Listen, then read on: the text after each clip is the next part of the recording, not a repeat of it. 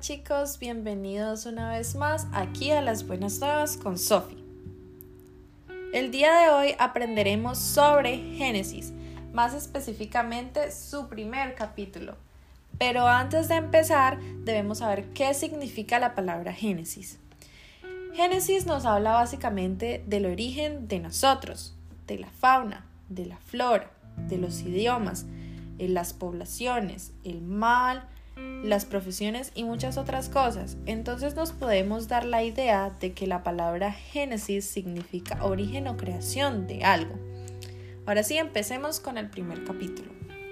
Este capítulo se titula Creación del mundo. Dios creó el cielo y todo lo que nos rodea, porque la tierra no tenía forma. Dios se movía por la superficie del agua. En el primer día de la creación, Dios creó la luz, para apartar la oscuridad, y la llamó día, y a la oscuridad la llamó noche.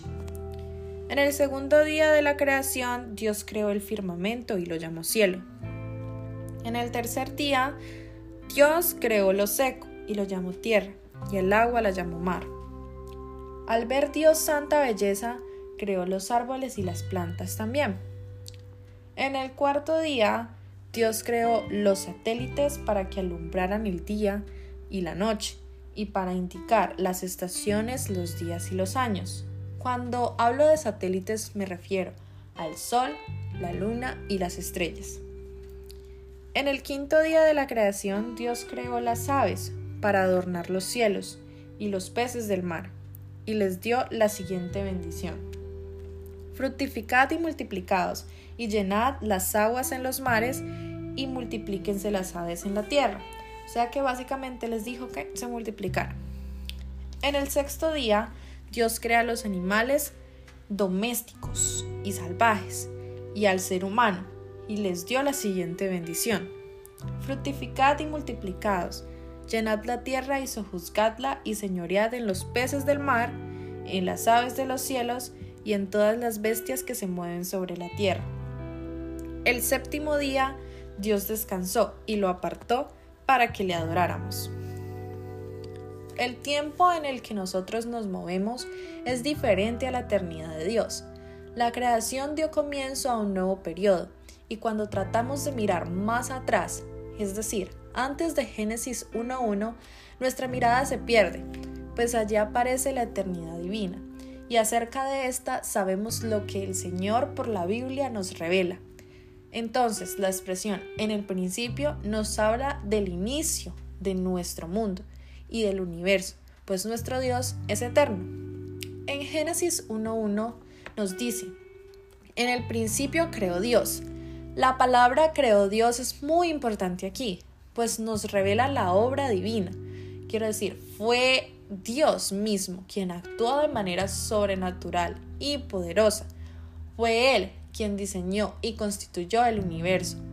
Por tanto, la creación es una muestra del poder de Dios, de su amor por la humanidad y de su completa soberanía. ¿Por qué decimos que Dios es un Dios todopoderoso? La palabra creó hace reflexionar en el gran poder creador de nuestro Dios. La Biblia nos enseña que Él creó el universo, la acción de crear es un atributo o facultad que solamente tiene Dios.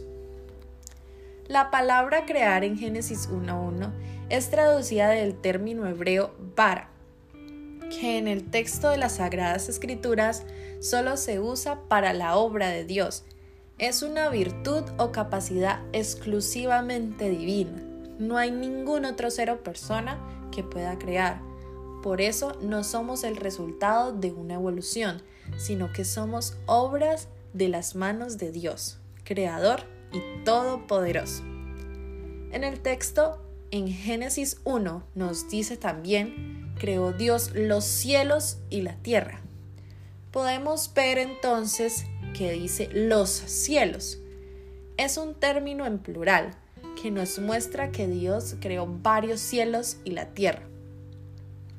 El apóstol Pablo en la segunda carta de los Corintios, capítulo 12, nos dice que él fue llevado o arrebatado al tercer cielo, puntualmente al paraíso, región o espacio donde pude escuchar palabras inefables que él no puede expresar.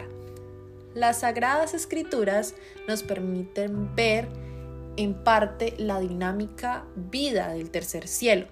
Nos habla del ambiente, la gran diversidad de seres angelicales, los seres redimidos, la ciudad celestial, entre otras.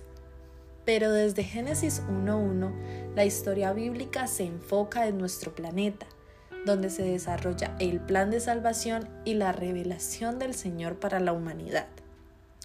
Ahora me pregunto, ¿por qué nosotros decimos que Dios es un Dios de orden? Según Génesis 1, la tierra estaba desordenada y vacía. Ante toda esta circunstancia, el Señor empieza a reacomodar y preparar el espacio para el ser humano. Es muy importante ver que aunque la tierra se encontraba en un estado de caos y tinieblas, el Señor empezó a transformar la situación. Así es nuestro buen Dios.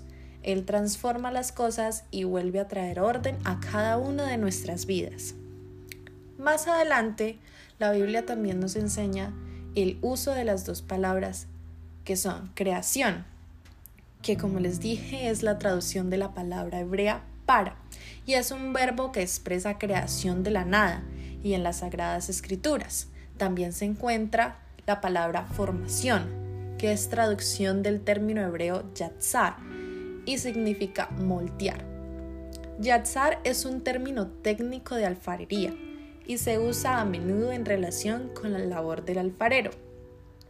El vocablo se usa con el significado general de artesanía o manualidad, incluyendo molduras o tallados.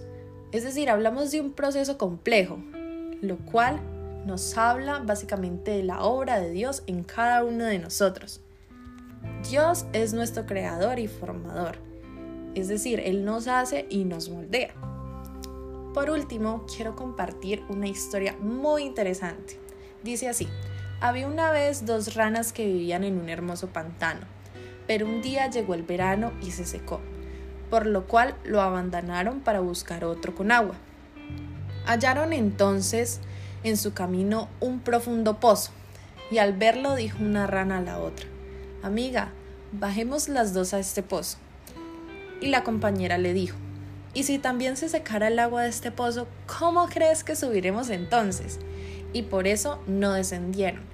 En conclusión, es muy importante pensar bien las cosas que vamos a hacer y ser prudentes y seguir siempre el consejo del Señor, pues no debemos poner en riesgo nuestra familia o nuestro futuro. Ten presente que las decisiones de hoy son la base de nuestra vida y bienestar mañana. Espero que hayan aprendido algo nuevo y quiero que el Señor les continúe bendiciendo. Bye bye.